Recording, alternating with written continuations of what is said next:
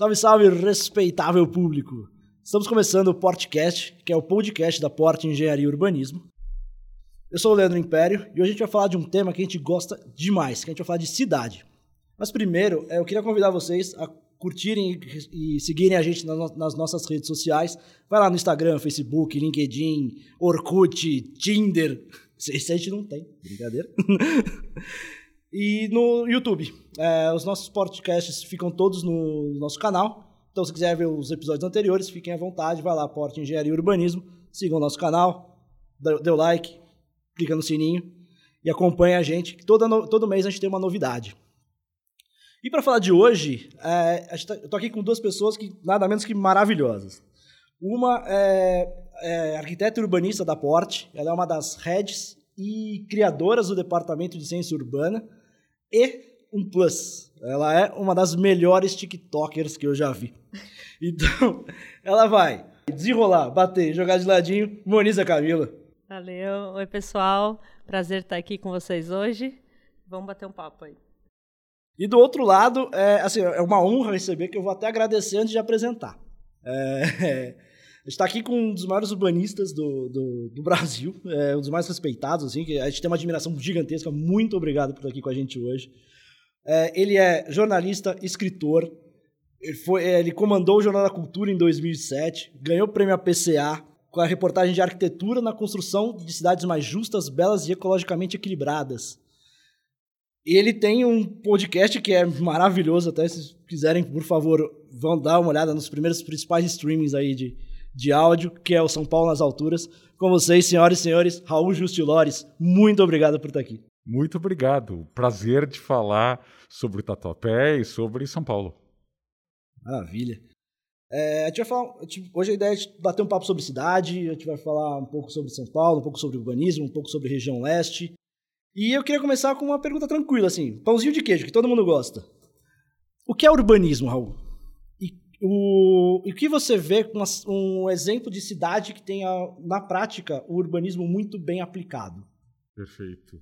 Olha, eu acho que urbanismo, que já foi interpretado aí, discutido e desenhado ao longo dos séculos, ainda que como profissão, diploma, carreira tem aí menos de 200 anos, uh, o urbanismo é a maneira de você tentar desenhar uma cidade ou integrar uma cidade para fazê-la mais funcional, mais habitável, mais ecologicamente correta e de promover a qualidade de vida e o crescimento econômico.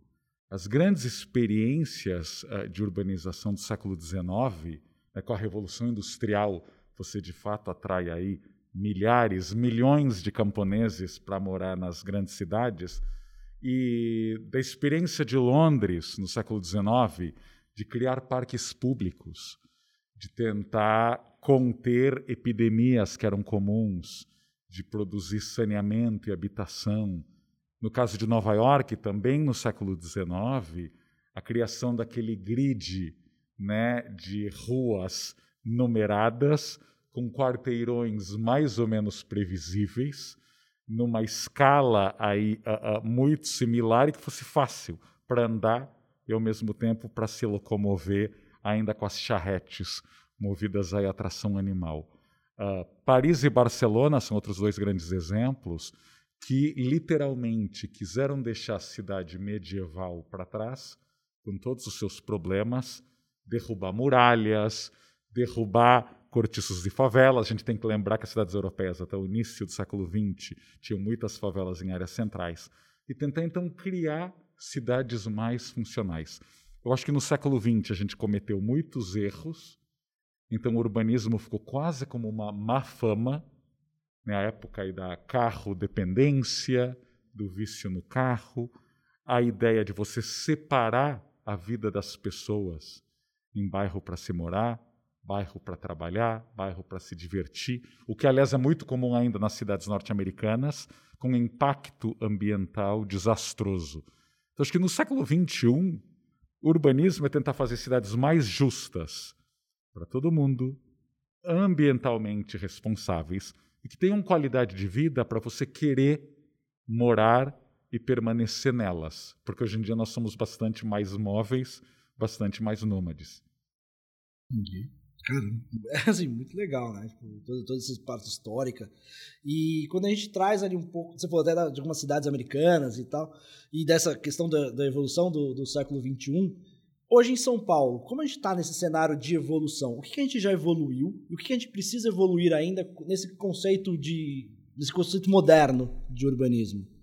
Olha, acho que São Paulo pode se orgulhar de ser uma cidade aí de 12 milhões de habitantes, numa região metropolitana de 21 milhões, e até que funciona.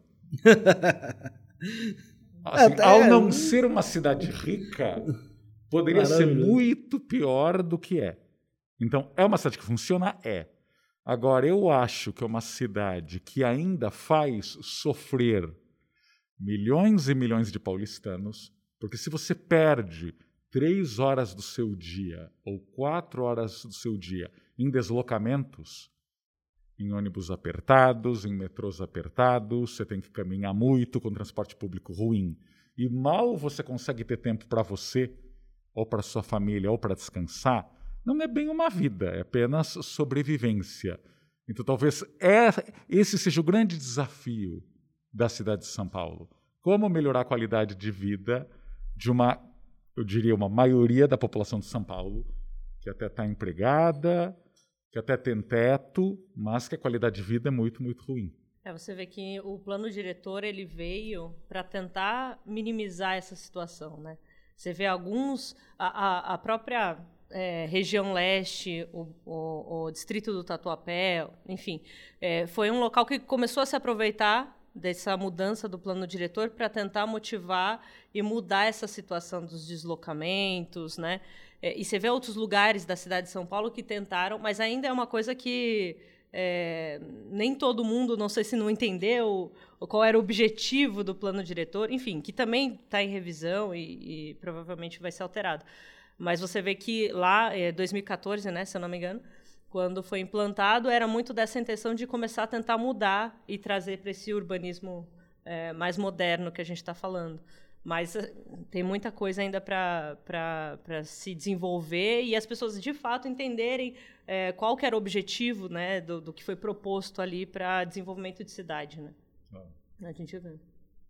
Muito, muito legal.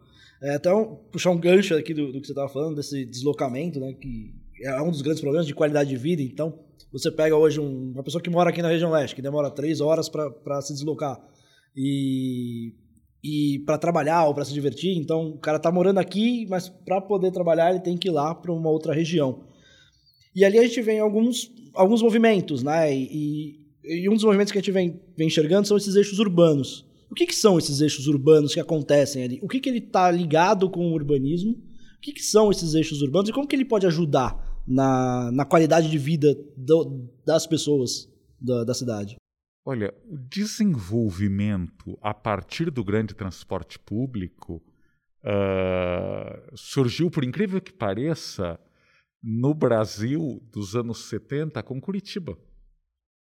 Ou seja, quando Jaime Lerner foi prefeito pela primeira vez, nos anos 70, aquela ideia de criar eixos com o ônibus andando muito mais rápido que os carros, era chamado à época de ligeirinho, onde você podia adensar essas áreas de corredores de ônibus, então ter mais gente morando, ter mais gente trabalhando onde havia o ônibus numa cidade sem metrô.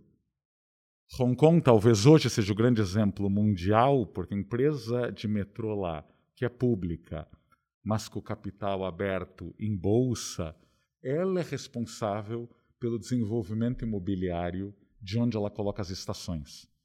Então, uma rara empresa de metrô do mundo que é lucrativa, que tem uma passagem mais barata e que não depende do valor da passagem.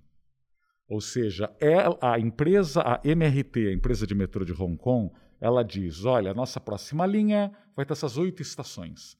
Então, ela já adquire todos os terrenos ao redor dessas estações, ela faz as parcerias público-privadas para construir arranha-céus, apartamentos, escritórios, shoppings ao redor dessas estações. Eu acho que boa parte das cidades grandes do mundo tentam seguir ou copiar o que Hong Kong faz. E São Paulo, nesse aspecto, está muito, muito, muito atrasada. Acho que o plano, dire... o plano diretor tentou, mudar isso.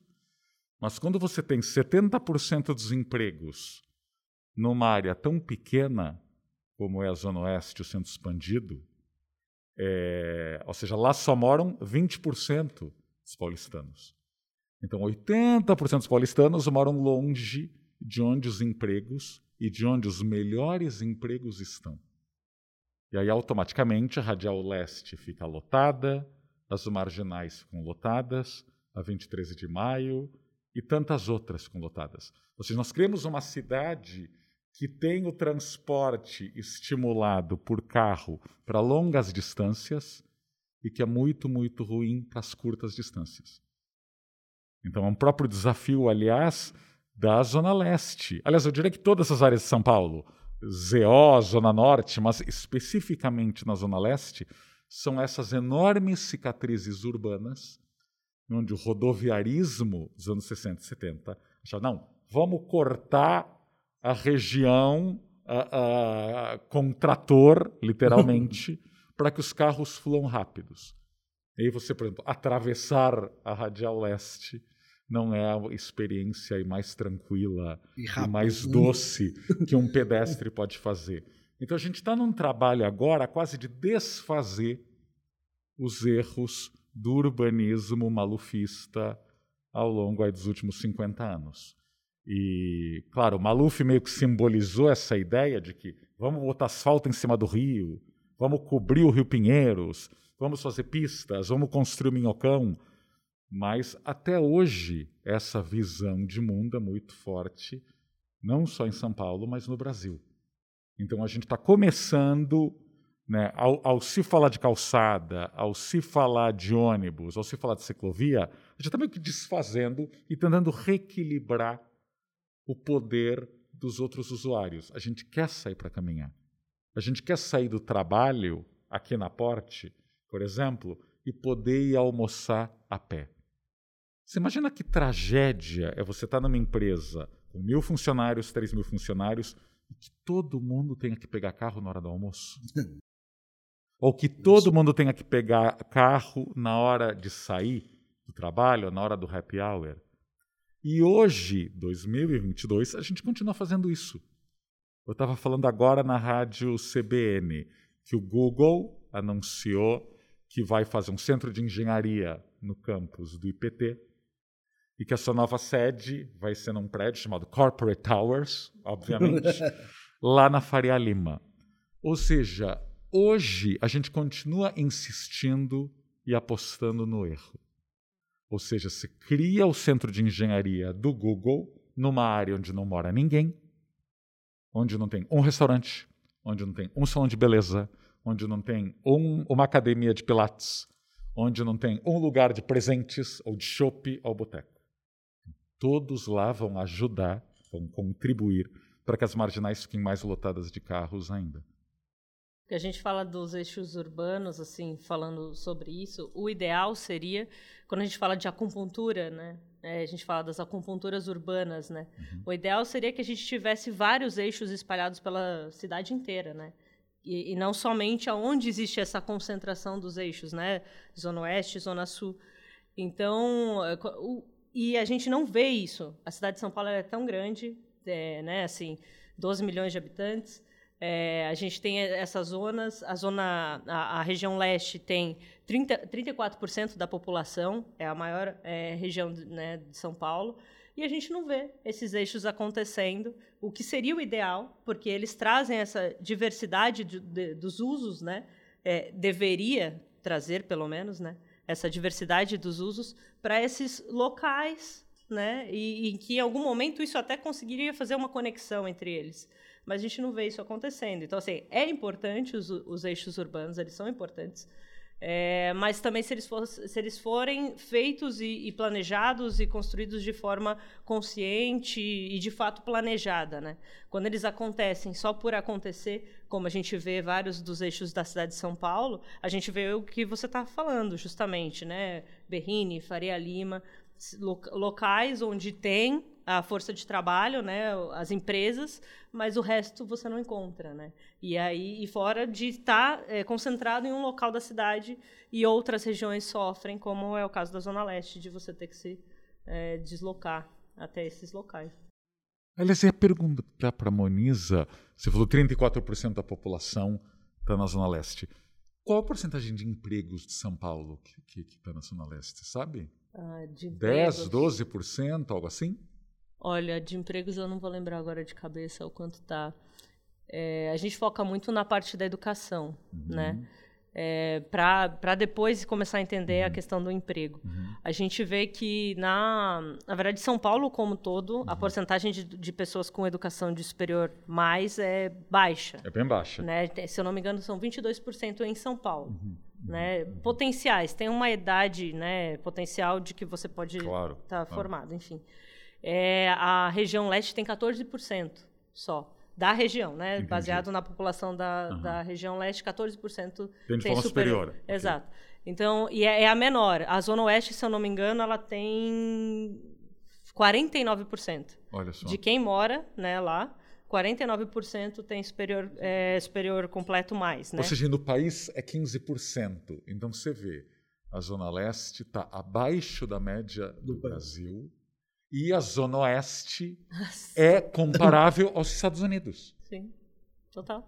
Ou seja, nos Estados Unidos, 50% da população tem diploma superior. superior. Então, a Zona Oeste é quase como se fossem Sim. os Estados Unidos. Mas, assim, são várias coisas, né? Primeiro, isso dos, dos eixos que a gente está falando, que está praticamente tudo concentrado ali, a força de trabalho está ali. Então, esse número de, de pessoas com superior acaba é, se justificando, né? Uhum. Mas um outro fator é também o tamanho dela, né? Uhum. É, é muito difícil você comparar os números. Fazer comparações em São Paulo já é muito difícil. Né? Porque São Paulo, tudo bem, é uma cidade, mas ela é, ela é muito grande, né? É, é muito diferente, é, né? Tem país que é menor que São Paulo. Na verdade, a, a, região leste é maior que alguns países. Então, assim, é muito difícil você, às vezes, comparar, porque é como se, de fato, fossem é, cidades diferentes dentro da mesma cidade. É, então, quando você vai olhar esses números, é óbvio, a gente sempre quer comparar porque está no mesmo local. Mas às vezes é, é, muito difícil de comparar porque é o tamanho, é, já é a situação urbanística que aquele local é, acaba promovendo, né? É, é, aí que a gente vê a, as deficiências e, a, e é, as oportunidades, né? Que a gente, enfim, deveria ou poderia explorar em outras é, regiões de São Paulo para a gente tentar chegar, pelo menos, é, no mediano, né? É, o que você falou, a gente está abaixo do, da média, né? Para a gente chegar pelo menos no mediano e, se possível, isso reverberar até a gente conseguir, enfim, chegar em outros patamares. E a gente falou de alguns eixos urbanos aqui da cidade. Daí eu só queria ter exemplos de quais são esses eixos urbanos que hoje já existem em São Paulo e quais são os que estão vindo ou sendo construídos aqui. Você tem alguma alguma ideia desse, desse, desse é, movimento? Eu acho que é um pouco do que a gente estava falando, né? A gente pode considerar alguns eixos que já são bem fortes, né? O Berrini, né? Faria Lima, Paulista, é, tem o JK, é, tem alguns outros, mas enfim, esses são muito falados, né? É, tem alguns assim. novos que têm se formado, ainda num passo mais lento. A gente fala até, inclusive, do eixo platina, que a gente, é, enfim, é a, é a, pauta nossa diária aqui, que é está inserido na, no distrito do Tatuapé, está inserido na região leste, é uma é, é, o primeiro eixo, né, da zona leste, da, da região leste. Então, acho que o Raul pode falar mais também, mas é, é, o que a gente falou. Tem alguns muito bem consolidados, com as suas deficiências, é, mas muito distantes, né? E quando a gente for, para a gente trazer mais para o nosso mundo aqui, seria o eixo platina, que já é uma coisa que está é, tá no seu início, mas a gente já consegue ver é, é, transformações várias acontecendo. transformações acontecendo. Eu acho que dá para fazer uma comparação em dois eixos que estão aí crescendo quase que ao mesmo tempo, que é o eixo da Chucrizaidan, onde está o Shopping Morumbi, o Rocha Verá e companhia, e o eixo Platina. Lá começou um pouco antes que o eixo Platina, mas a gente já com, consegue ver os erros que acompanham o crescimento do eixo Crisaidan. Então é uma área onde praticamente não tem moradia, ou pouquíssima moradia, onde não tem comércio de rua, onde tudo é pensado no carro, onde os prédios são pensados como campos de subúrbio americano. Então, a fachada é um enorme embarque e desembarque de veículos. Aliás, no idioma Faria Limer é drop-off. é drop-off, drop porque lá o português não tem lá muito status. E há essa, esses enormes porte-coucher, onde os carros param, etc. Se você é pedestre, você é educado a aprender que você é um cidadão de terceira classe. Então sempre tem assim um caminho fininho para o pedestre sair em fila indiana, muito comportado para saber o seu, o seu devido lugar. E você não consegue ir a pé fazer qualquer coisa. Então, e às seis da tarde ou às sete da noite e no final de semana não tem viva alma É um marasmo, Zaidan. né? Exato. Então, o eixo platina, de cara, já tem aí algumas vantagens. Ah, Vocês têm estações de metrô à mão, transporte público menos. de Três, massa, né? Três, pelo três pelo menos. É uma área muito populosa, ou seja, vocês não têm a Chácara Santo Antônio como vizinha.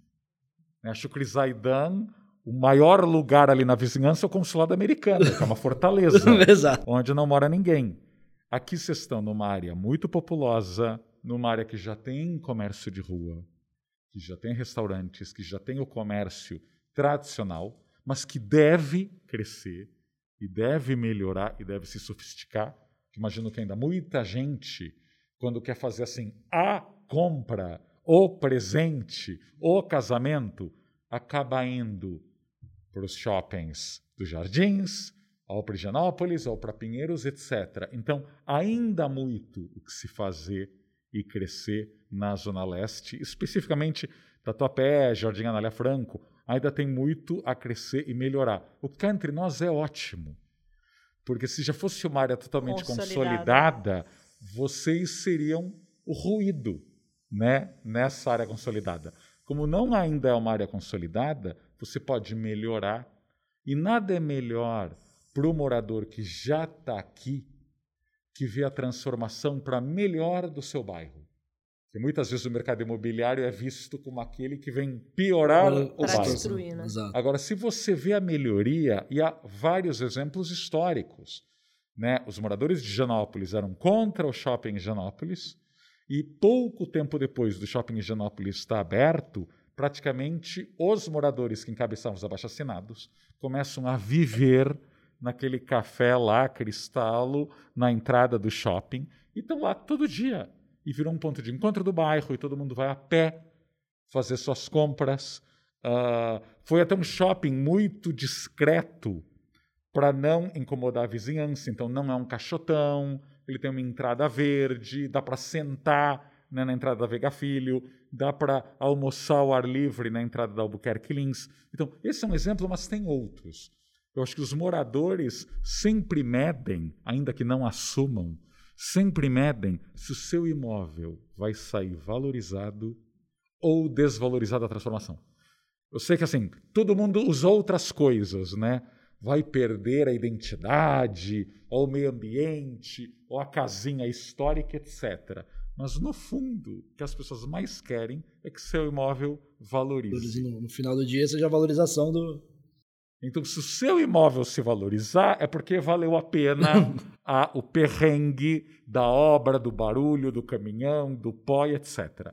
Agora, se além do caminhão, do pó e do barulho e da escavação, se o bairro piora, ou se os valores né, dos imóveis aí eh, se desvalorizam, aí é um grande problema.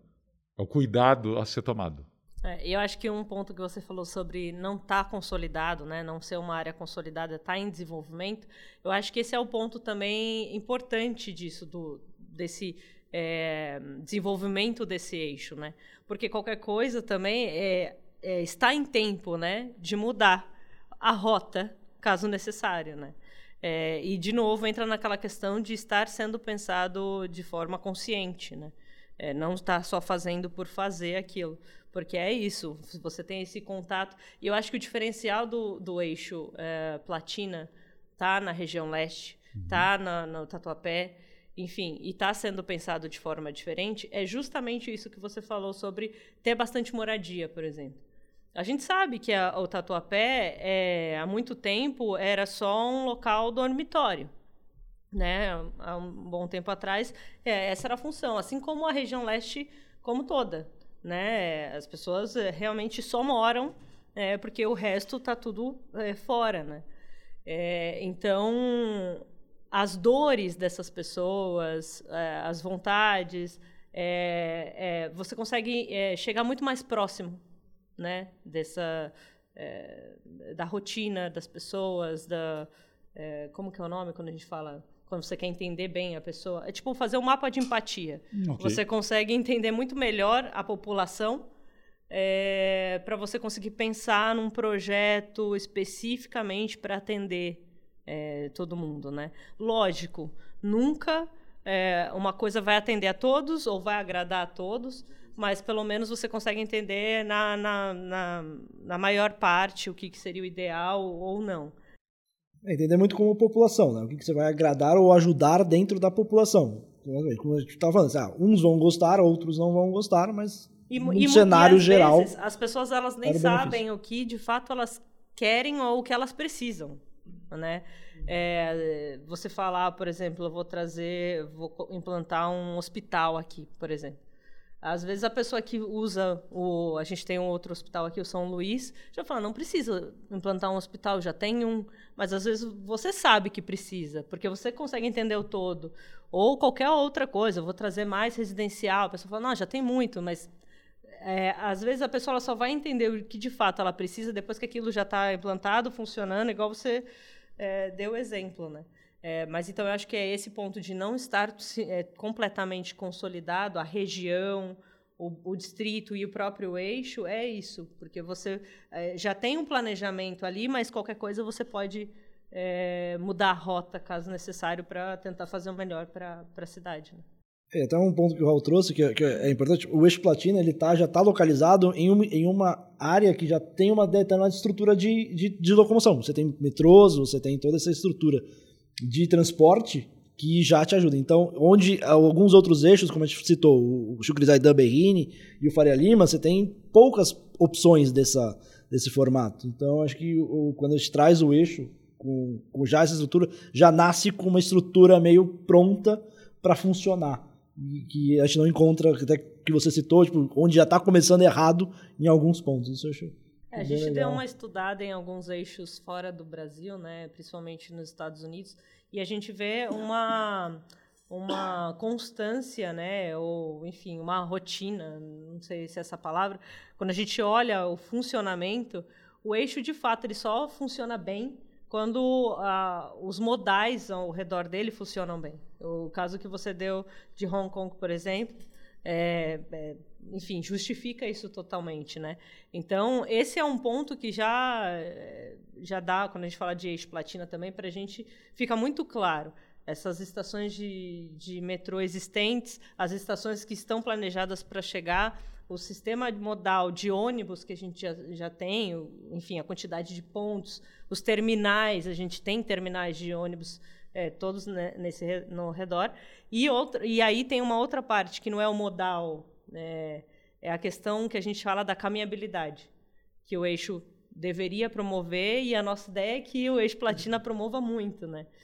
É, que quando a gente pensa em eixos, enfim, a questão da deixar as calçadas mais largas, promover as lojas, né, é, no, no térreo, né, no embasamento do, dos empreendimentos, é, causa essa, esse outro tipo de mobilidade que o transporte público ou até mesmo o carro não causa, né? Isso da caminhabilidade. Então, quando o, os eixos eles têm essa somatória de coisas, a gente entende que é, tem tudo para ele funcionar muito bem, né? Lógico, tem tudo que a gente vai ter que impor, é, é, colocar dentro disso, né? Dentro, é, porque só os modais também não funcionam. Mas é, você já tendo essa atmosfera, já é um passo dado ali para aquilo ter um funcionamento é, é pleno, vai, vamos dizer assim. É, uma, uma, uma, coisa que eu percebo tanto no meu Instagram pessoal quanto no canal no YouTube, no São Paulo nas Alturas, é que o paulistano é muito cético com a transformação. Então, o paulistano virou muito conservador, como se ele tivesse morando em Roma, ou Veneza, ou Istambul, ou essas cidades históricas, que de fato, depois de mil a dois mil anos, se você escavar qualquer coisa, vai ter lá é, os restos de uma pirâmide. A gente tem que lembrar que há 150 anos, que não é nada, até para a história do Brasil, 150 Deus anos é pouco, São Paulo tinha 30 mil habitantes. A gente não tinha grandes catedrais que desapareceram, ou grandes castelos e fortalezas. Não. São Paulo era um vilarejo há 150 anos. Agora, claro, quando o mercado imobiliário constrói algo ruim, você breca, freia, não, para tudo, paralisa. Agora, nós não podemos nos dar o luxo de congelar a cidade. Ou seja, num lugar onde 20% da população é desempregada, 40% da população é subempregada, e a gente tem uma geração de nem-nem, nem trabalha, nem estuda, a gente tem muito nem-nem, muito, muito nenê adulto por aí, a gente precisa de mais dinamismo. Então, só aquelas pessoas que estão com os boletos pagos, que não se preocupam com o café da manhã, que podem passar o fim de semana na Barra do Saí ou em Gonçalves, que ficam com essa ideia de vamos congelar a cidade. Do jeito que está, tá bom. Né? A esse luxo, até por uma questão ambiental. Ou seja, a gente descobriu no confinamento da pandemia, não só que estamos todos no mesmo barco, ainda que como o Titanic nos faz lembrar, alguns são na primeira classe, outros não, mas o motoboy que serve o seu delivery, a caixa do supermercado que trabalhou literalmente durante todo o confinamento, o enfermeiro, a enfermeira que ganham 3 mil reais por mês, eles são peças fundamentais do funcionamento da cidade. Então, enquanto essas pessoas não tiverem transporte público decente, uma bela praça, uma escola por perto, etc., São Paulo vai ser uma cidade deficiente. Então a gente tem que desenvolver muito a Zona Leste, a Zona Norte, a Zona Sul, que é a região mais violenta da cidade, a região com maior número de favelas. Acho que muita gente ainda tem essa ideia dos anos 70 e 80, que a Zona Leste, que era a região pobre da cidade. Não, a Zona Leste, hoje em dia, é uma região de classe média. A Zona Sul é bastante mais pobre e mais violenta, e, infelizmente, onde o verde da cidade está de fato sendo devastado. A área dos nossos mananciais, a área da água que a gente bebe. E aí ninguém dá bola, porque justamente lá não tem esse poder de lobby né, junto à mídia. Então, a cada 100 vezes que a gente discute Parque Augusta, a gente fala no máximo uma vez sobre o Parque dos Búfalos. Então, para criar uma cidade mais justa, a gente tem que literalmente fomentar esse crescimento econômico, esse dinamismo mais descentralizado. Então, é discutir menos Faria Lima e mais Zona Leste, mais Zona Norte, mais Zona Sul. Fugir um pouco até dessa centralidade que a gente já existe da cidade, né? Claro. Tantos empregos estão lá. Claro. É, aqui, na, aqui na região leste tem 8% só do, dos empregos para a população. Então, e, e, e 8%. 8%. Meu Deus. E a gente. Eu chutei 10 só. tá, tá perto. Eu tava, otimista. o, e ali a gente tem um. 8% dos empregos e 34% da população, né? 34%. Uau. Não, é, é, é bom ter essa comparação. É. Para quem até... reclama que estão surgindo torres corporativas aqui, é bom ter isso em mente. É, é verdade. E, não, eu só ia mencionar que esse número dos 34 até mudou um pouco. Antes da pandemia, é, o número era até um pouquinho maior de moradores na, na região leste. Mas, pelo que a gente percebeu, teve um, um deslocamento também de, um, uhum. de umas pessoas é, é, saindo da região. Né? Até equilibrou é, um pouco quando você olha, enfim, os dados né, na história. É, tinha até um pouco de desequilíbrio. Era, era próximo, mas ainda a região leste saía um pouquinho mais de quantidade de moradores do que a região, a zona sul. E agora isso está um pouquinho mais equilibrado. As duas regiões têm um número até um pouco mais parecido, mas uhum. a região leste ainda continua sendo a mais populosa. É, então, e, e, e, é muito o pensamento da cidade, né? A centralidade das coisas. Então, todos, tudo está lá, perto da, da, da, Faria Lima, perto do, da, da, daquelas regiões, e a gente precisa trabalhar muito mais aqui essas outras regiões. Então, quando a gente fala que está nascendo um novo eixo aqui, que a gente está construindo um novo eixo, é um, é um, é um assunto para se, se tratar melhor e se tratar para a população, porque é, as pessoas precisam entender o que é o eixo platina. E até eu queria engatar aqui, fazer um capitão gancho. Você que estava aqui, teve esses dias aqui até no, aqui no, no Geon, numa das lojas que a gente tem. Você tá lá tomando seu café, chega lá a dona Célia e fala: Mas seu Raul, o que, que é esse eixo platina que estão construindo aqui? Que que você, como você explicaria isso para ela?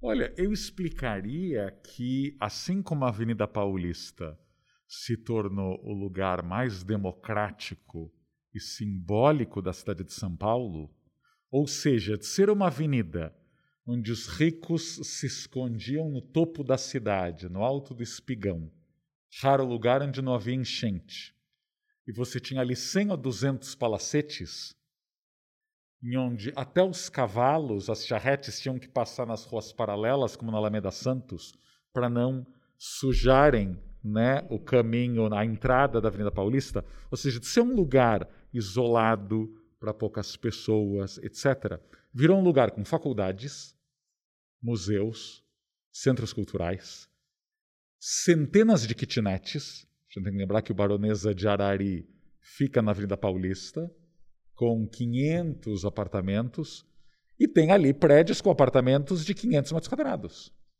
E tem bancos, e tem escritórios, e tem o Conjunto Nacional, e tem o MASP. E aí onde tem passeata, evento, protesto, festa, e domingo as pessoas fazem até yoga no asfalto. A Zona Leste precisa ter algo assim.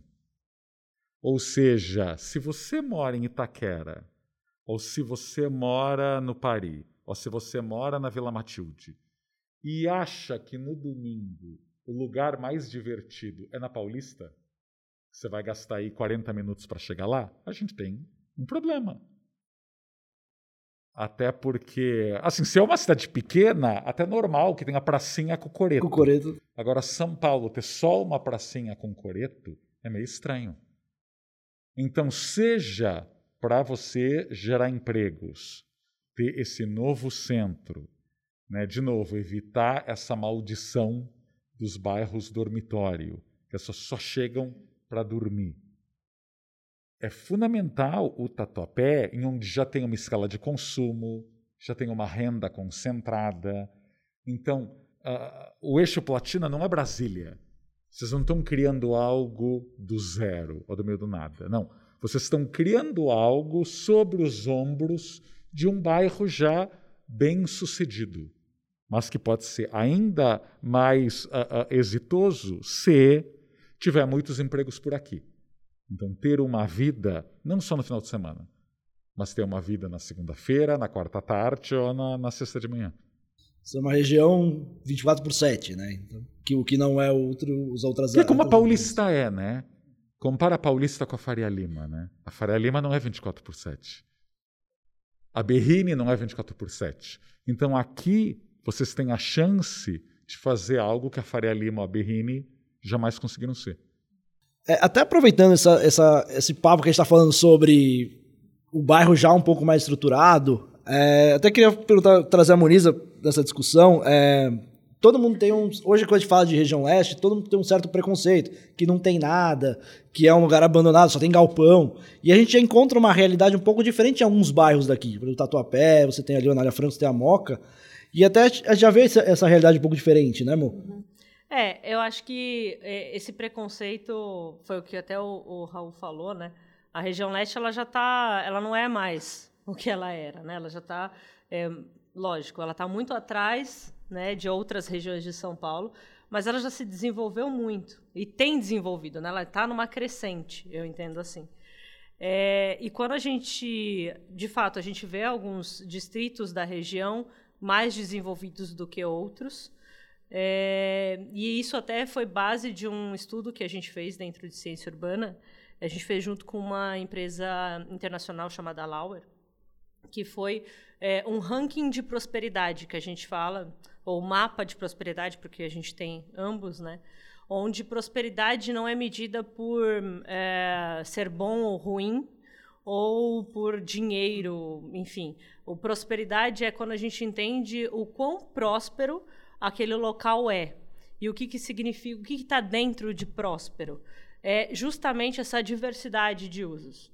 Então, o, o quanto, é, o quão diverso é aquele local, é, o quanto as pessoas conseguem é, acessar todo tipo de equipamento dentro daquele local, é, o quão seguro ele é, é toda a questão de modais, por exemplo, tem infraestrutura de, de metrô, de ônibus, não tem.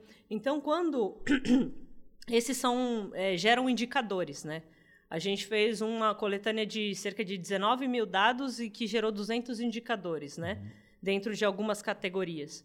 E aí, baseado nessas categorias, é, então, mobilidade, segurança, legislação, é, incentivo público-privado, porque tem lugares que, é, locais que é, estão tendo um, um, investimento maior do setor privado e outros não.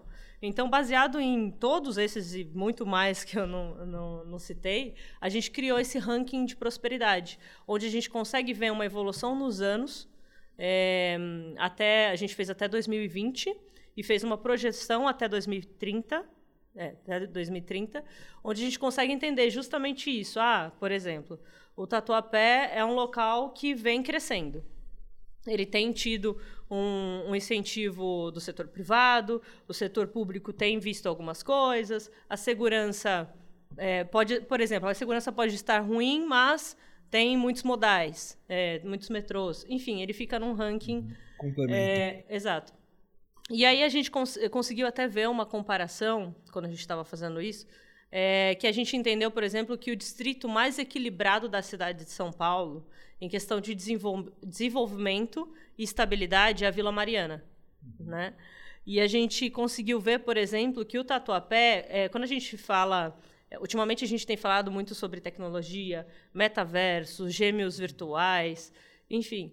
É, a gente conseguiu ver, por exemplo, que o Tatuapé é um distrito gêmeo da eh, Vila Mariana.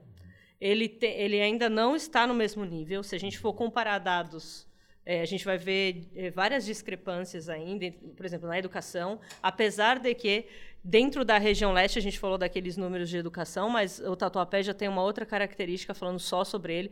Se eu não me engano, também está na faixa dos 40 e poucos por cento com superior completo mais baseado no, na população né, do Tatuapé. Então a gente começou a ver uma comparação muito legal com a Vila Mariana, é, onde a gente vê que o Tatuapé está numa crescente de desenvolvimento e, e, que se a gente continuar trabalhando, entendendo o que precisa, a gente consegue chegar nesse padrão onde a gente entendeu, entendeu, por exemplo, que a Vila Mariana é o distrito ideal, o distrito modelo, vamos dizer assim. Se todos os distritos da cidade de São Paulo tentassem chegar pelo menos ali, de alguma forma, a gente teria um equilíbrio melhor dentro de cada distrito, né?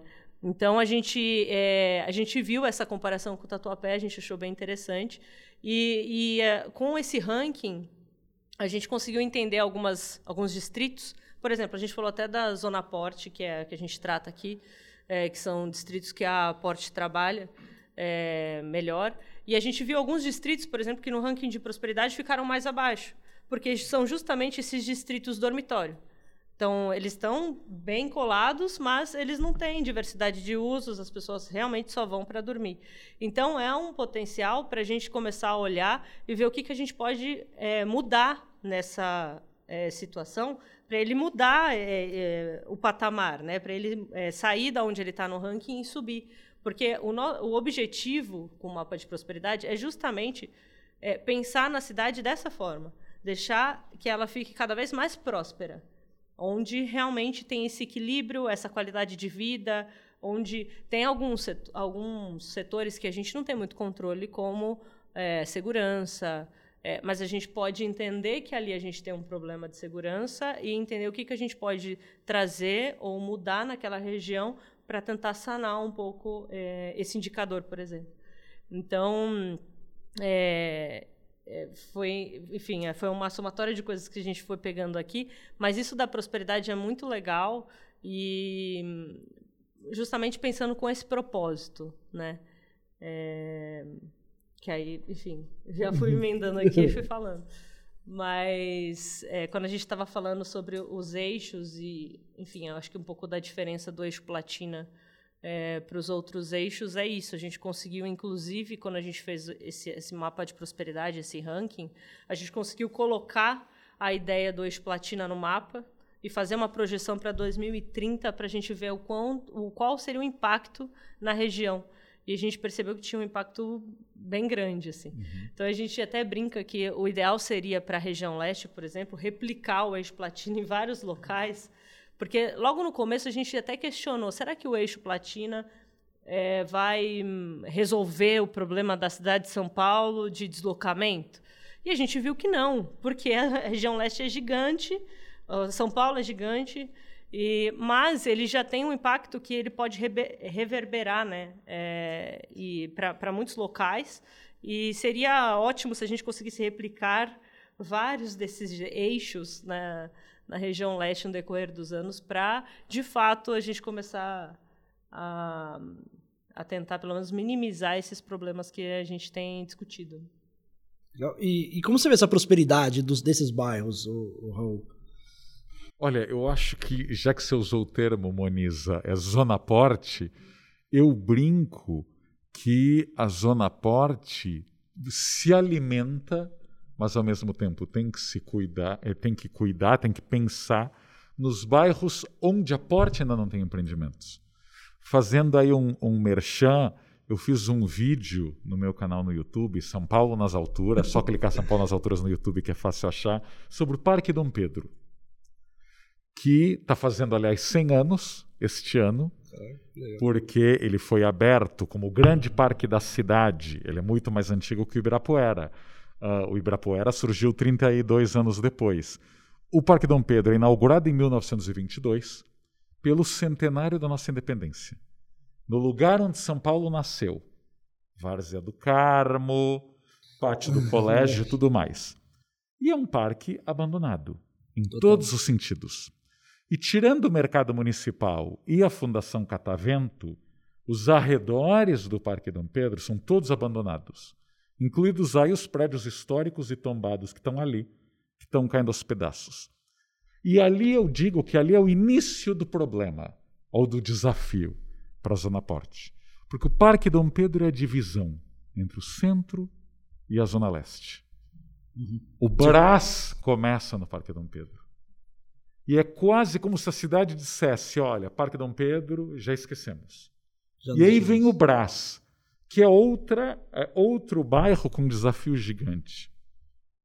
Você vai ao Brás às quatro e meia da tarde, ou às cinco, você vai ver aquelas 300 mil pessoas correndo em direção ao metrô.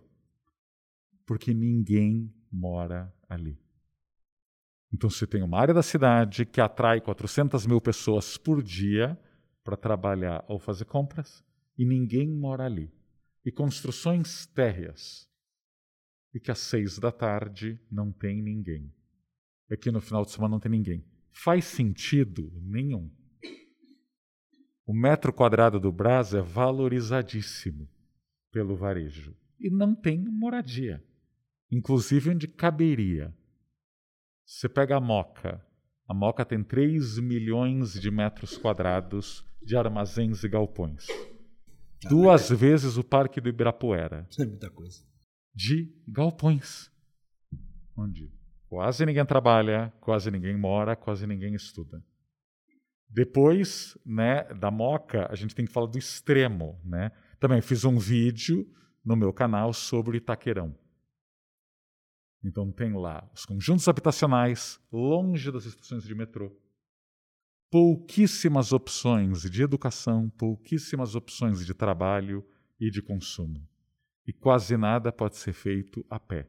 Até os investimentos públicos, quando chegam, não têm relação com o entorno.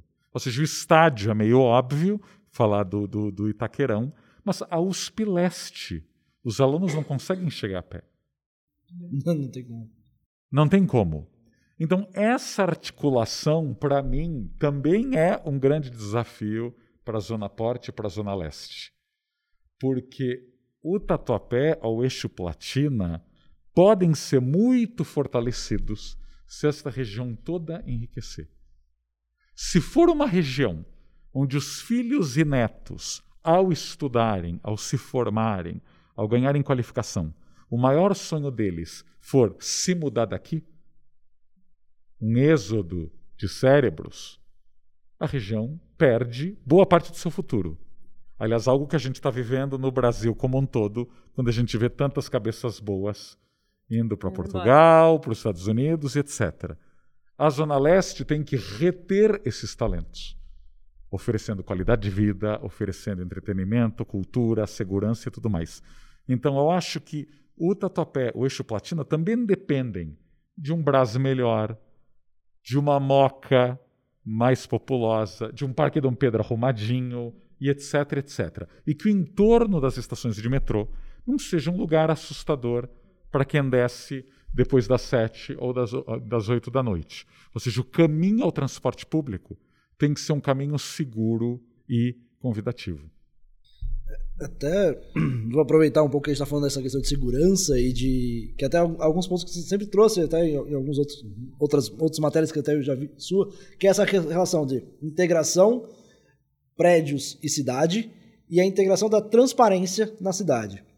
Então a gente tem um grande movimento, até um exemplo de, de, de, de, segurança que a gente traz ali num dos nossos movimentos, que foi a, o Parque Serete, né? Que a gente saca os muros de lá, coloca os gradis, transforma um pouco essa vista e, e essa integração, então e a população volta para o Parque Serete. Então a gente tinha uma média de. Não sei se puder me lembrar. 7 mil. Tinha 7 mil de pessoas que visitavam no fim de semana, depois os gradis foi para 15, 20 mil pessoas que frequentam. Então acaba a, a, adotando as pessoas, assumindo esse, esses bens públicos que a gente tem. E, e, além do, dessa transparência, são a integração entre prédio e cidade. Que a gente tem hoje, e, e é uma das premissas do eixo platina, que é a fachada ativa, né? Que são, e até queria que você explicasse um pouco o que é essa fachada ativa, quais são os benefícios que elas trazem para a segurança e para uma cidade, para o desenvolvimento de uma cidade. Olha, eu vou começar pelos erros comuns em São Paulo, porque eles abundam. Né? Você pega Vila Leopoldina, Condomínios Clube, muros altíssimos, onde todo mundo sai de carro para fazer tudo, onde há inundações frequentes. Você não pode reclamar que tem muito trânsito se tudo se faz de carro. Você não pode reclamar que as ruas do teu entorno são inseguras se o que você oferece essas calçadas é um muro altíssimo. Você não passeia com o cachorro às três da tarde se só tiver muros altos. Tem um outro extremo para explicar que o, o muro sozinho não é o problema. Os prédios da Faria Lima. A maioria não tem muro, nem grade.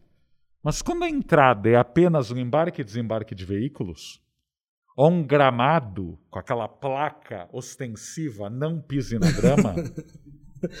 sabe, como o Brasil, como o Brasil é um país uh, polar, é, é, tipo a Islândia, então a grama não cresce, né? chove pouco. Então a gente tem que tratar a grama como a Islândia trata a tundra. E é bizarro. Então na Faria Lima, onde não tem muro em grade, tampouco tem vida na calçada. Só que a vida na calçada não é algo que você tica. Olha, não tem muro, não tem grade, logo vai aparecer vida. Não, tem que ter algo para as pessoas fazerem, contemplarem. Acho que todo mundo já passou caminhando aí pela zona sul do Rio, ou por Nova York, ou por Buenos Aires, você vai olhando as vitrines. Você tem algo para fazer, você tem algo para ver, e principalmente você tem gente para ver. Você se sente seguro quando tem gente. Ou seja, a Praça Roosevelt começou a ficar segura quando tinha mesinhas e gente nos degraus da praça, as pessoas saíam do teatro e ficavam ali bebendo. Então, de um dos lugares mais violentos de São Paulo, virou um dos lugares mais seguros. Então, você ter gente na rua, como dizia a urbanista Jenny Jacobs, é o melhor tipo de vigilância espontânea. Muito melhor do que ter 30 homens vestidos de preto, men in black com walkie-talkie é ter gente na calçada e você se sente seguro, está voltando tarde do trabalho para casa e você vê um monte de gente na, na calçada bebendo e conversando. Então, isso é muito melhor do que a fortaleza com guarita e câmeras. É, não, total. É, acho que é um pouco do que a gente até falou antes, né? É, a questão da segurança muda drasticamente. É, e fora que é, isso acaba promovendo o que a gente falou sobre a caminhabilidade, né? Porque aí entra toda uma, uma parte também voltada à qualidade de vida, né? Mas é que é isso, você coloca essas fachadas ativas, essas lojas, esses ou qualquer tipo de comércio na rua, onde as pessoas é, criam esse movimento né, de, de, é, de pedestres, é, melhora a economia do local também. E, e isso da, da, caminhabilidade, de fazer uma coisa, por exemplo, que é, pelo menos é o que a gente vê pelo menos na região leste falando, as pessoas não têm a prática tanto da, do caminhar, né? É, a não ser que ela tenha que caminhar por, por necessidade, né? De, uhum. ah, tenho que ir até lá porque não tem outro jeito. As pessoas não têm essa prática. Quando você cria um ambiente é, onde você tem muitas, é, você tem essa fachada ativa, de fato ativa, é, e essa caminhabilidade acaba se tornando uma coisa sem obrigação e simplesmente porque a pessoa entende ali como um local de passeio, de lazer, de, de, é, de consumo. Então você promove uma outra coisa também que a pessoa não estava acostumada a ter. Você começa a mudar essa cultura e essa essa rotina das pessoas também, que é extremamente importante para a cidade, né? É, porque a cidade não é só carro, né? É, na verdade, não deveria ser. Então, é um movimento que isso traz para um local é, que muda muito o cenário. Né? A segurança é um fator e tem vários outros que, que, que, são positivos, né? que às vezes não são impactos diretos, são indiretos, mas no final você vê ele ali acontecendo. Né? É, é, é, muito, é, muito, interessante de ver esse movimento. E assim, é, hoje a fachada ativa ela é imprescindível por os projetos hoje. Desse, quando a gente fala desse urbanismo moderno, é imprescindível os projetos trazerem a fachada ativa? É, eu acredito que, são, é, que é imprescindível. Assim, acho que assim, traz muita transformação quando você traz isso. Mas, eu acho que tudo sempre tem um mas. É, eu acho que não adianta também você trazer um empreendimento isolado num local e colocar uma fachada ativa ali. E às vezes aquela fachada ativa ninguém vai querer alocar, ninguém vai querer comprar. Ou as pessoas, mesmo assim, se for um lugar extremamente é, perigoso, que nada mais colabore com aquilo, aquilo não vai funcionar. Né? Então, eu acho que até o próprio plano diretor e a revisão dele propõe é, aonde é ideal ter essas fachadas ativas e onde não é. Porque eu acho que também tudo que é demais e fazendo por fazer e esse crescimento acaba perdendo a mão, né? Mas assim, eu acho que, lógico, se é um empreendimento que tem a possibilidade de ter, está é, num local onde é propício para isso, eu acho que faz total sentido, porque eu, na verdade, assim, eu acho que o, a diversidade de usos dentro de um empreendimento, né, edifícios mistos, e ter eh, assim, um, é, vários próximos uns dos outros, isso é, movimenta muito um local, é isso que a gente está falando, traz toda uma atmosfera diferente. E por isso que a fachada ativa, é, eu acho assim, não tem como mais tirar ela do, do, cenário, do, né? do dicionário, né? Assim, eu acho que é uma perda quando você vê um empreendimento, enfim, super legal, um lugar super legal e, e que isso não acontece, né? É, o que o Raul estava falando, locais que às vezes tem lá, tem até a, a calçada larga tal, mas qual que é a função? Não tem função, a função é para o carro, a calçada. Então a gente vê que hoje em dia, pelo menos olhando na situação de São Paulo e como isso está se desenvolvendo, é uma coisa que não, não deveria ser retirada mais dos, dos projetos, dos projetos. né? Você acha que nesse caminho de, dos projetos atuais a gente vai é, tem, tende a melhorar cada vez mais essa caminhabilidade, trazer as pessoas para a rua com essas fachadas ativas? Olha, eu acho que houve uma mudança demográfica tão grande nos últimos anos. Né? As pessoas, eu, eu brinco, os adolescentes deixaram há muito tempo de paquerar na praça de alimentação no shopping e preferem o boteco da esquina com as mesinhas de plástico na calçada. Ou seja, a vida ao ar livre ganhou muito campo aqui em São Paulo nos últimos anos. O sucesso do carnaval de rua, o sucesso das feirinhas de Pinheiros, o sucesso da Praça Roosevelt, dos Domingos da Paulista, do Minhocão. Então é uma mudança demográfica. Muita gente quer estar ao ar livre, independente aí do contágio da pandemia. E a gente sabe que estar ao ar livre é muito melhor do que em lugares fechados. Uh, a gente tem uma população mais nômade, porque não vai ter mais empregos para o resto da vida. Vocês não vão mais se aposentar num único emprego. Então todo mundo é mais móvel. Agora, claro, como a Moniza falou, o plano diretor também cometeu os seus errinhos. Então, essa ideia de você obrigar um empreendimento que tem saída para duas ruas, ter fachada ativa nas duas ruas, talvez uma dessas ruas não seja uma rua onde não passa ninguém. Exato. Sem fluxo de gente, quem vai ser o louco que vai abrir uma sorveteria ali, ou uma casa de empanadas. Chega até uma... a ser perigoso, não é? A gente falando da fachada ativa que poderia ser mais seguro, pode até ser, ser o contrário, né? Você acaba trazendo um muro para um muro no lugar, né? Claro. Então, eu acho que assim, quando a gente tem mais fluxo na rua, mais comércio tem. E aí, em vez de ser uma imposição do poder público, o próprio mercado imobiliário vai querer fazer mais, com lugar para sentar, com lugar para permanecer. Já está provado, quanto mais tempo as pessoas ficam no lugar, mais elas gastam. Se é só um lugar de passagem, ela vai lá, compra e vai embora. Então, a Rua dos Pinheiros, nos últimos anos, ou Santa Cecília, foram bem sucedidas, as pessoas ficam muito tempo ali e vão descobrindo ao caminhar coisas, lugares que nem sabiam que existiam. É, até você trouxe dois pontos que é que era o até uma, numa resposta anterior que você falou do êxodo e aqui você trouxe da pandemia, tipo, dessas mudanças de comportamento da pandemia. Uhum. E a gente vê hoje um, um, segmento muito que tem muito muito ligado com a, com a, a, questão de pandemia, a questão foi o mercado corporativo, as, os, os, escritórios, né? Você falou, ah, tipo, não vai ter emprego todo, a vida toda e as pessoas estão saindo dos lugares. Como você vê esse movimento e a gente vê muitas pessoas falando, ah, o o segmento corporativo acabou. Porque agora com a pandemia todo mundo trabalha em home office, todo mundo trabalha em casa, não tem mais porquê, então não tem mais porquê ter uma laje, então sai todo mundo. Mas aí a gente vê na contramão, você vê o Facebook pegando uma laje, você vê a Amazon comprando outra laje. Como você vê esse movimento de, de, de mercado corporativo após a pandemia? Olha, eu acho que agora a gente vai descobrir quais são as empresas adultas e quais são as empresas mirins.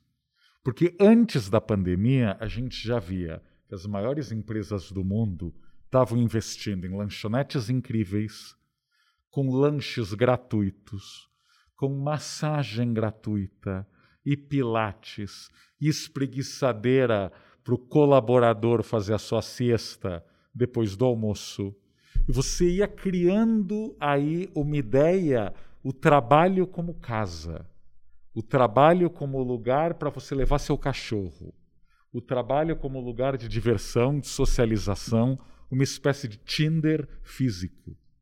Você vê que a lanchonete do Google, muita gente brinca lá em Nova York, ainda mais que é do lado do Highline, no Chelsea, é uma espécie de estúdio 54 do mundo corporativo. Que são os jovens mais brilhantes, todos solteiros, que foram para universidades incríveis e que estão lá o dia inteiro bebendo, comendo, inventando trabalhos e a maioria está lá, né? Por isso que eu brinco, é um Tinder físico. Então, do pós-pandemia, essa obrigação da empresa formar cultura e reter talentos aumentou. Então, se a tua sede não é convidativa, se você não está nem aí se o teu funcionário está o dia inteiro de pijama trabalhando em casa, você não vai retê-lo.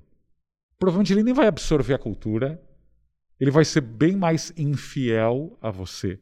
Ele pode te trocar na primeira crise. E como a gente sabe, ainda mais como um país como o Brasil, né? o Brasil não recebe os imigrantes dos Estados Unidos. A gente não recebe os gênios da China, os gênios da Índia ou os gênios da Rússia. Então, no Brasil, o pool de jovens que estudaram nas melhores universidades, que falam vários idiomas, etc., é muito pequeno. Então aqui a obrigação é até maior de você reter e tratar muito bem o seu talento antes que ele mude de ideia. Então aqui o desafio é até maior. Quem achar que todo mundo trabalhando de casa vai ser super leal à empresa X ou Y, está literalmente marcando toca. É, e ainda tenho mais um item a acrescentar, Porque com essa questão da pandemia, muita gente de home office é, criou o termo de nômades digitais, né? Que, enfim, é, porque hoje em dia a pessoa pode trabalhar de qualquer lugar do mundo, né? Mas, é, acho que foi uma pesquisa realizada por um centro de pesquisa de economia dos Estados Unidos, onde ele, é, eles pontuaram, por exemplo, que nos Estados Unidos cresceu esse número de, de nômades digitais em 50%. E que provavelmente uma parcela desses 50% ia continuar nesse sistema ou de home ou híbrido, uhum. né? Mas quando a gente olha para o número do Brasil, a gente vê que antes de pensar sobre as pessoas trabalharem de casa ou não, a gente precisa entender primeiro se o Brasil está preparado para isso. Porque quando a gente olha para os serviços né, e para o trabalho, enfim, a gente vê que só 10% da população uh, né, que, que trabalha conseguiu fazer home office. 10% do Brasil. Então, Mas... assim, é, quando o pessoal fala sobre ah, não vai ter mais é, laje, não vai ter, vai ser tudo home, a gente tem que olhar para a realidade. A gente olha para a realidade, a gente vê que não é a realidade. Pode ter algumas empresas que de fato vão aderir isso, funcionou, mas em contrapartida tem esse risco que o, que o Raul estava falando, né? Mas assim, não é uma realidade do Brasil ainda. E nem sei se, se quando que vai chegar ou se vai chegar nessa realidade. Então, mesmo os Estados Unidos, que tem uma realidade diferenciada, chegou a 50% e esse 50% não vai se manter, né? parte vai voltar normal, é, a gente olha para o Brasil a gente vê que é, não é uma realidade. Então, quando as pessoas começam a falar muito sobre isso, é, elas precisam também entender o todo, né? não só cinco empresas específicas, e sim no geral, porque a população é muito maior, né? a força de trabalho é gigantesca. Então, quando a gente olha para esses números, a gente vê essa diferença ainda muito distante, né? É, acho que é, é, bem, é, essa relação, né? As pessoas vêm dentro de uma bolha, né? De, você vai pensar, dentro da Faria Lima ali o cara consegue, mas todo o resto. Se Aquela frase, né? Ai, todos os meus amigos ficaram na baronesa ou na Fazenda Boa Vista. Assim, todos seus amigos são 100 pessoas. É, se chegar em 100, né? É, quanto meus amigos ficaram na praia durante o confinamento? Sim, gente, você soma a baleia, Barra do Saí, etc., dá 5 mil pessoas trabalhando lá. É, tá. e até trazendo esse tema de, de segmento corporativo, é, hoje a gente está na primeira laje 100% corporativa da, da região leste, que é o Crona 665. E, e na, aqui no, no Crona já está 70% ocupado. E a gente entregou ele há três meses. Eu até queria que você falasse, tipo, o, você pegar hoje dentro de uma regra, 70% ocupado em três meses não é uma regra comum do, do mercado, né? Você tem uma, uma, uma ocupação que foi um grande sucesso. E eu queria entender, é, estar dentro de um ecossistema como é o Eixo Platina, muito dessa filosofia de reter os jovens. Você acha que isso tem muito a ver com esse sucesso de 70% ocupado, estar é, ligado ao, à localização que ele está hoje, à, região leste, aí a necessidade das, das pessoas e demanda aqui da região? Olha, eu acho que havia claramente uma escassez de espaços corporativos de qualidade, é bom sublinhar isso, de qualidade, na Zona Leste.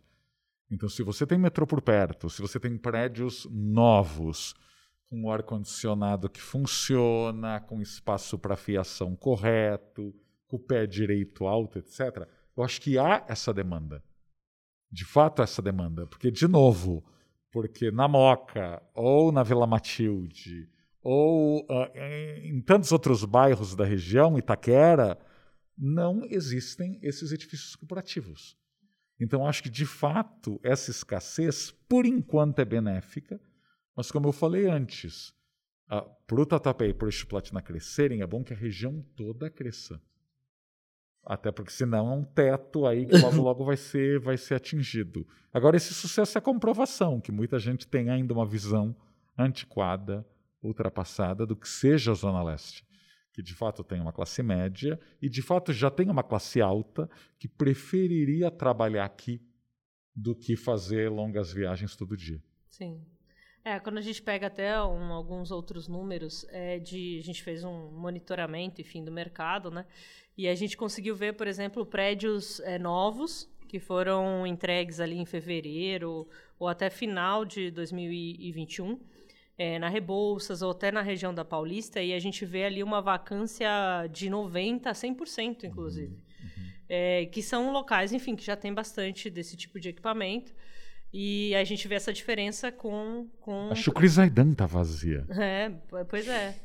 E aí a gente também tentou entender, por exemplo, um edifício corporativo que não esteja inserido nesses eixos, é, numa outra região de São Paulo.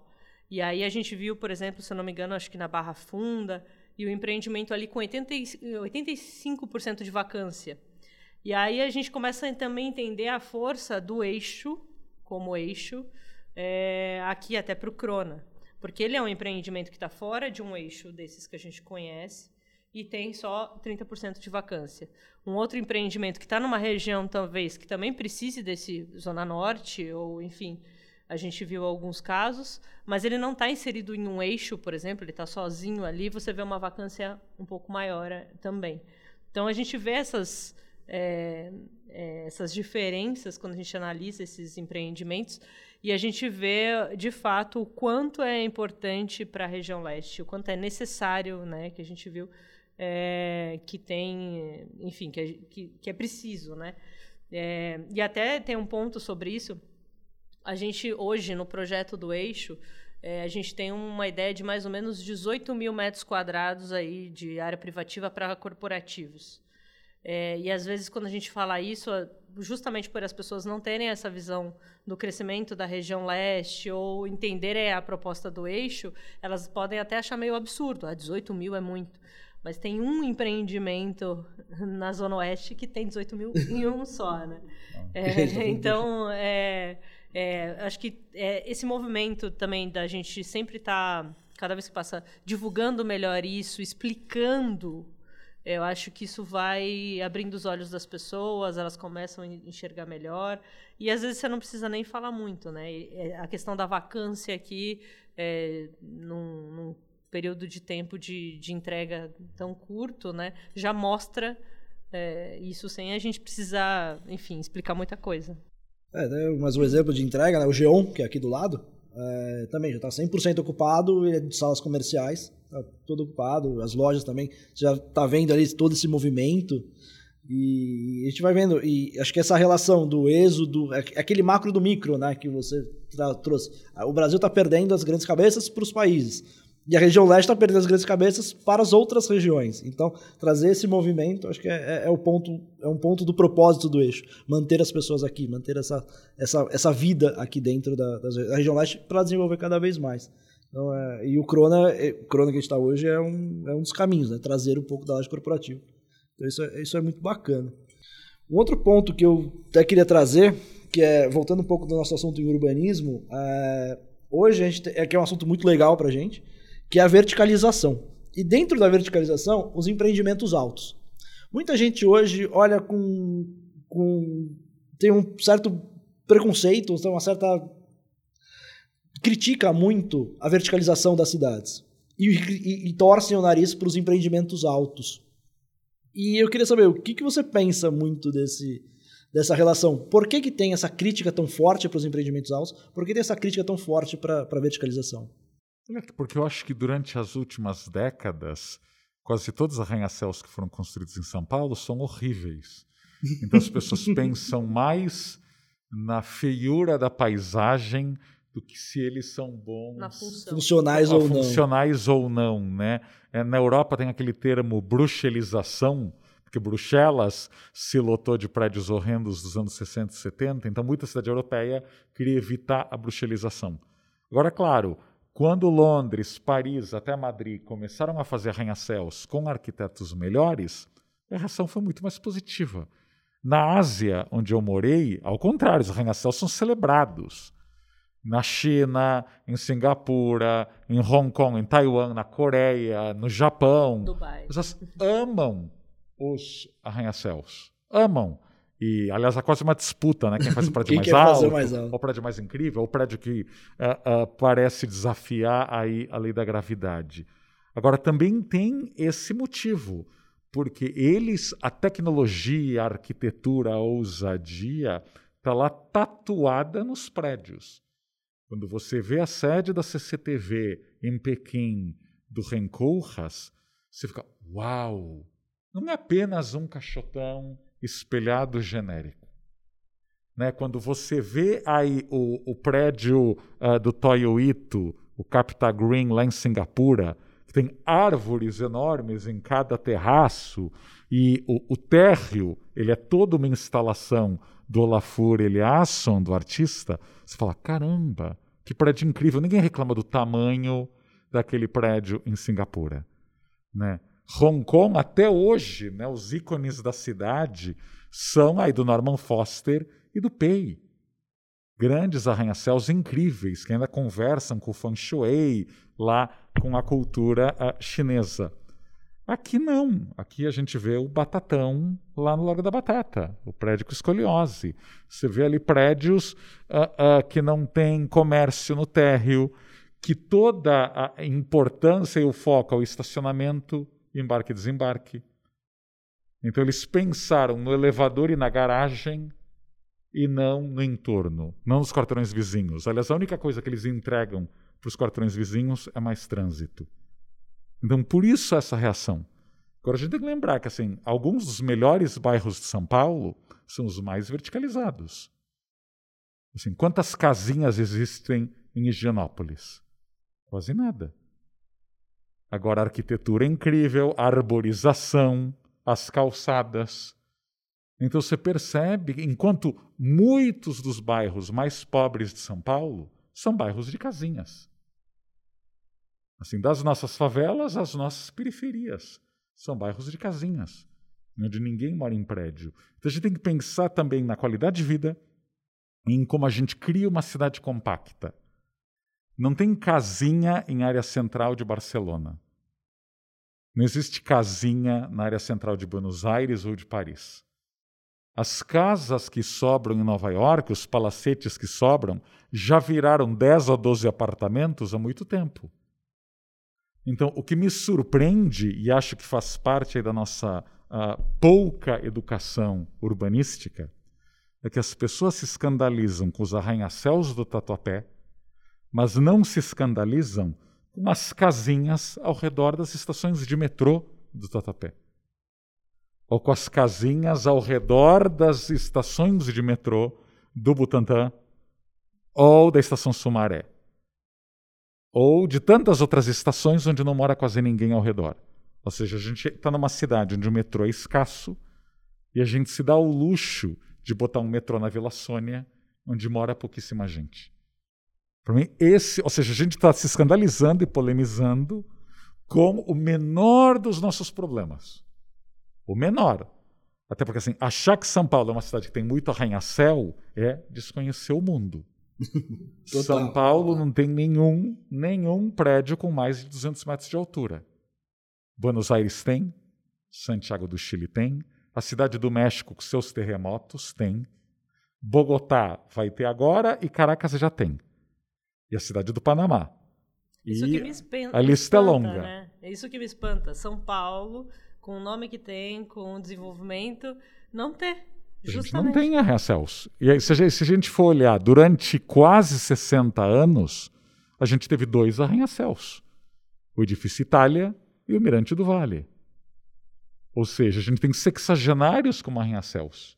Exato. Então a gente criou uma cidade que é um paliteiro em algumas áreas, de prédios fininhos, onde não mora quase ninguém, porque a legislação exigiu que os térreos fossem ocupados por churrasqueira, salão de festas e playground, até onde ninguém usa eles.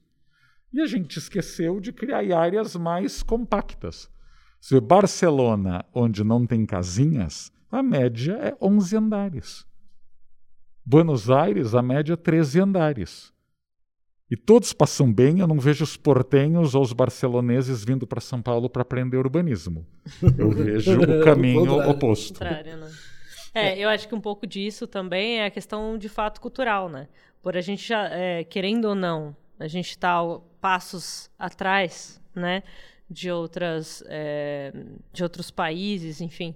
É, e até, por exemplo, no, falando do Tatuapé especificamente, a gente comentou daquilo de, de ser um local dormitório por muito tempo, ser extremamente bairrista, e toda transformação é, causa impacto.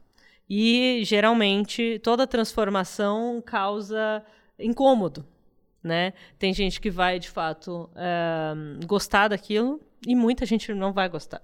Porque as pessoas, de, de fato, não, não têm a mesma visão de quem está fazendo, muitas vezes, do futuro, do que vai acontecer lá na frente. Então, para agora, neste momento, esse prédio super alto, eu não acho legal, não me atende, então eu vou falar que é ruim. É, eu acho que tem muito é, por essa questão justamente cultural e ainda de estar tá passos antes que as pessoas têm tanta resistência é, com, com a questão da verticalização. Mas eu acho que tem, é assim, é, é se todo mundo parasse só para analisar um pouquinho e entender justamente isso, assim, a gente está falando de São Paulo, tá?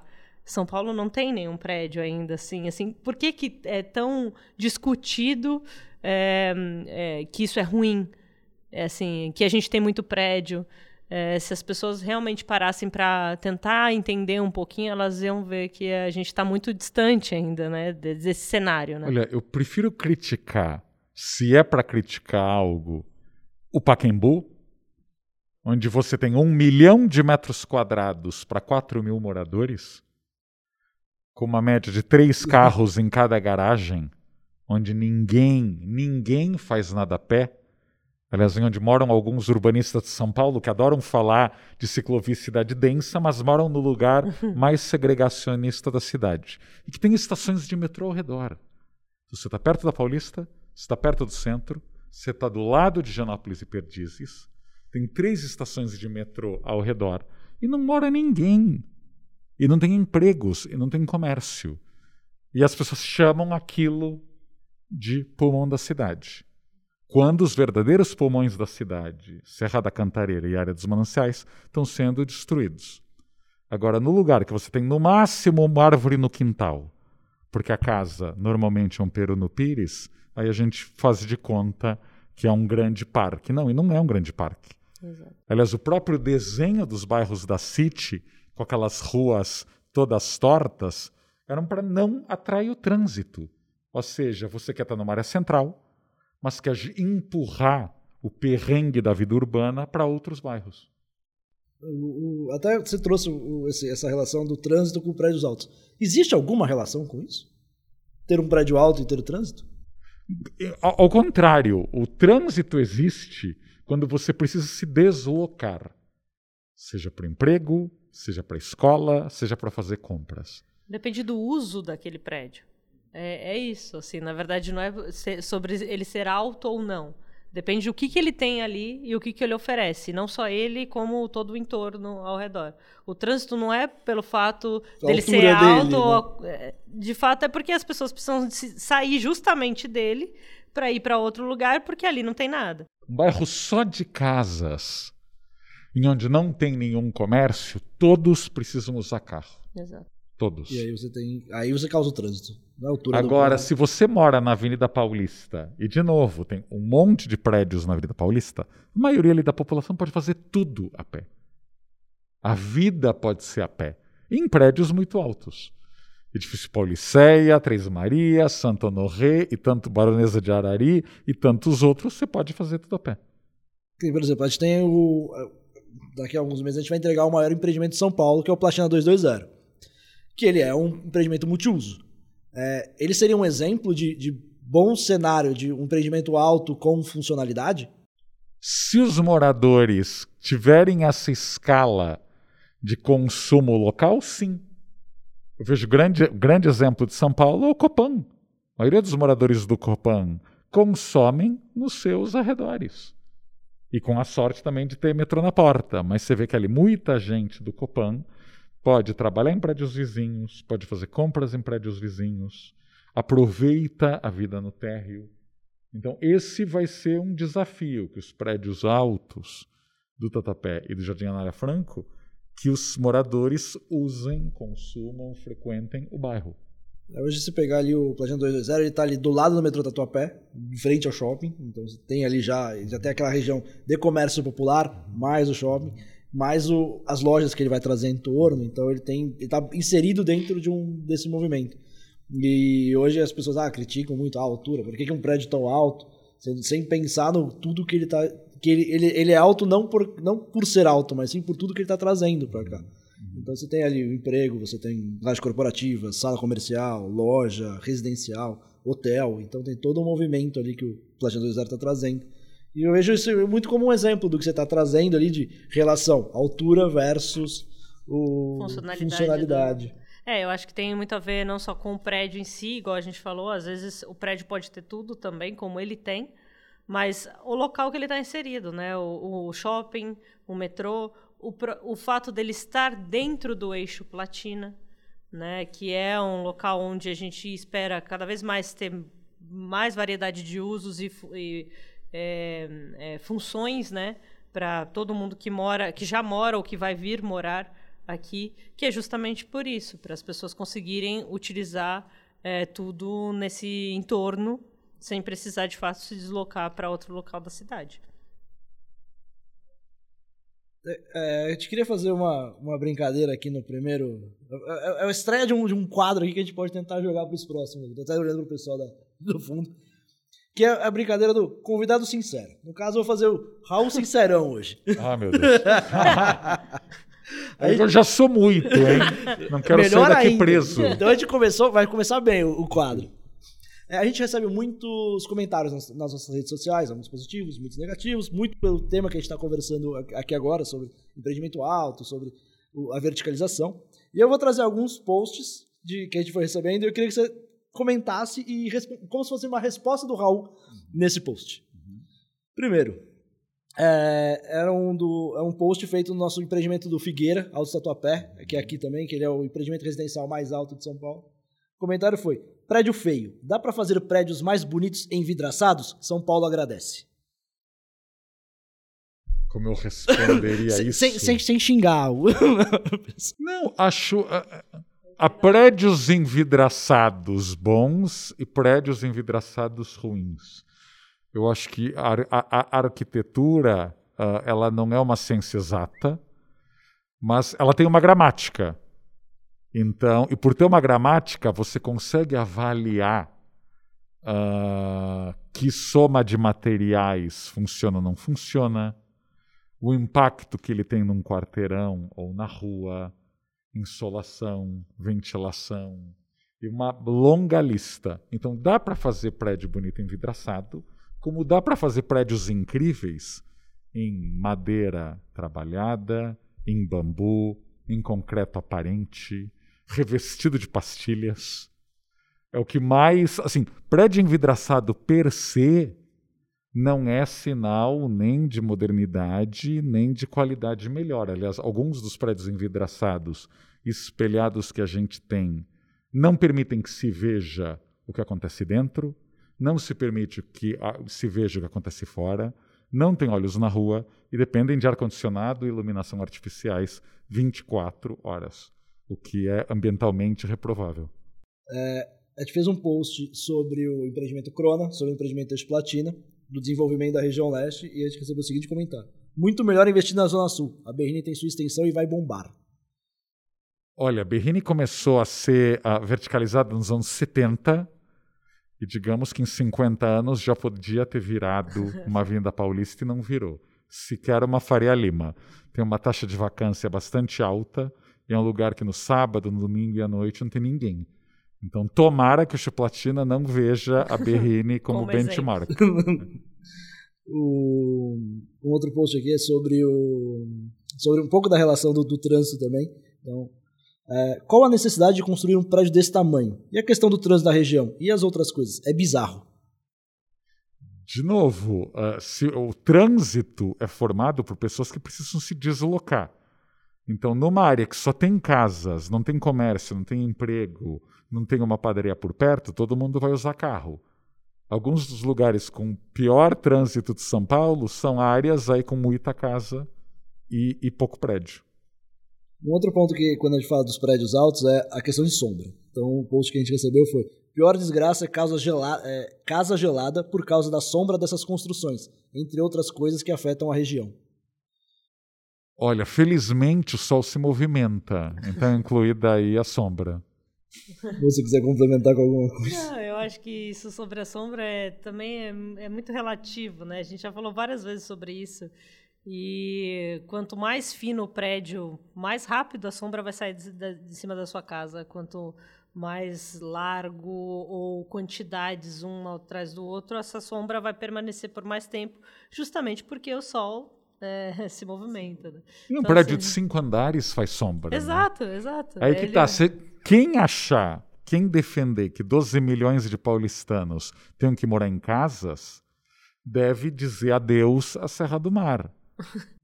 Porque se 12 milhões de pessoas ficarem ocupando cada uma um terreno de 500 metros quadrados, São Paulo teria que quintuplicar a sua mancha de asfalto e de concreto. Então, a gente mora em prédios, a gente mora uns em cima dos outros, justamente para tentar ocupar menos espaço e para que mais gente possa andar a pé. Quanto mais espalhada é uma área, pergunta para o morador do Morumbi se ele consegue fazer algo a pé. Deslocamentos muito maiores. Né? E aí, isso que gera o trânsito. Esse foi o Raul Sincerão. muito bom. É, eu já queria encerrar aqui hoje o nosso papo. É, para encerrar, eu queria agradecer mais uma vez a presença de vocês. E para agradecer realmente, é, a gente tem um presente aqui da, da Porte para vocês. Olha só, que maravilha. Raul. Obrigado. Moniza. Pode me convidar sempre. é, é um presente dos pilares da, da cultura da Porte. Então aqui a gente tem o sininho. é, até quem quiser assistir o nosso episódio anterior, a gente fala sobre cultura da porte, a gente vai mostrar cada item e qual a explicação de cada, de cada, de cada cultura e cada pilar da cultura que a gente está representando aqui. Então, só para apresentar para o Raul, a gente tem o sino, que é, toda, é um momento de celebração da porte, então toda vez que a gente recebe alguma coisa, a gente toca o sino. É, a pipoca que tem aí é para exemplificar que toda quinta-feira no escritório a gente tem uma pipoca, então é, é super bacana. E o Cappuccino, que é assim, é, é uma das marcas registradas da Porsche. Vai ser é o melhor cappuccino que eu já tomei na vida. Viva. É muito bom. Muito bom. e tem um copo do nosso podcast para você lembrar aqui da nossa participação, lembrar da gente. Raul, mais uma vez, muito obrigado. Foi maravilhoso nosso papo aqui. Acho que trouxe bastante coisa. É, foi super rico, tem muita coisa pra gente conversar, muita coisa que a gente pode evoluir daqui do que a gente tá falando. Queria agradecer mais uma vez a sua presença. Moniza, muito obrigado por participar com a gente também. Eu que agradeço, tô morrendo aqui. Coisas. Tá, tá, tá, tá tossindo aqui, tá... mas tá bem, tá tudo bem. Queria agradecer demais a equipe técnica aqui que a gente tá com a, que tá com a gente, o Edinho, a Luana, o André, a Andresa, que fizeram tudo isso acontecer. Muito obrigado pra, por vocês estarem vendo e ouvindo a gente. Obrigado, Moniza. Obrigado, Leandro. Obrigado, equipe técnica. E obrigado aos ouvintes, porque o paulistano discute muito pouco e fala menos ainda sobre a cidade.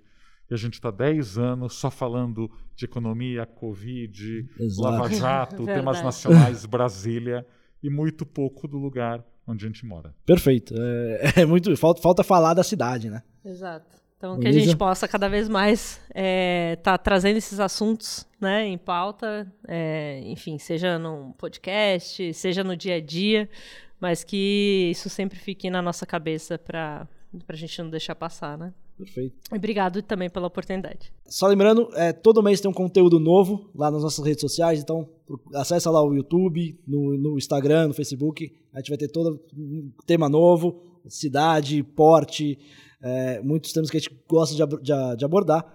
Seguem a gente lá e tem lá em todas as plataformas digitais. Você pode ouvir o nosso podcast também.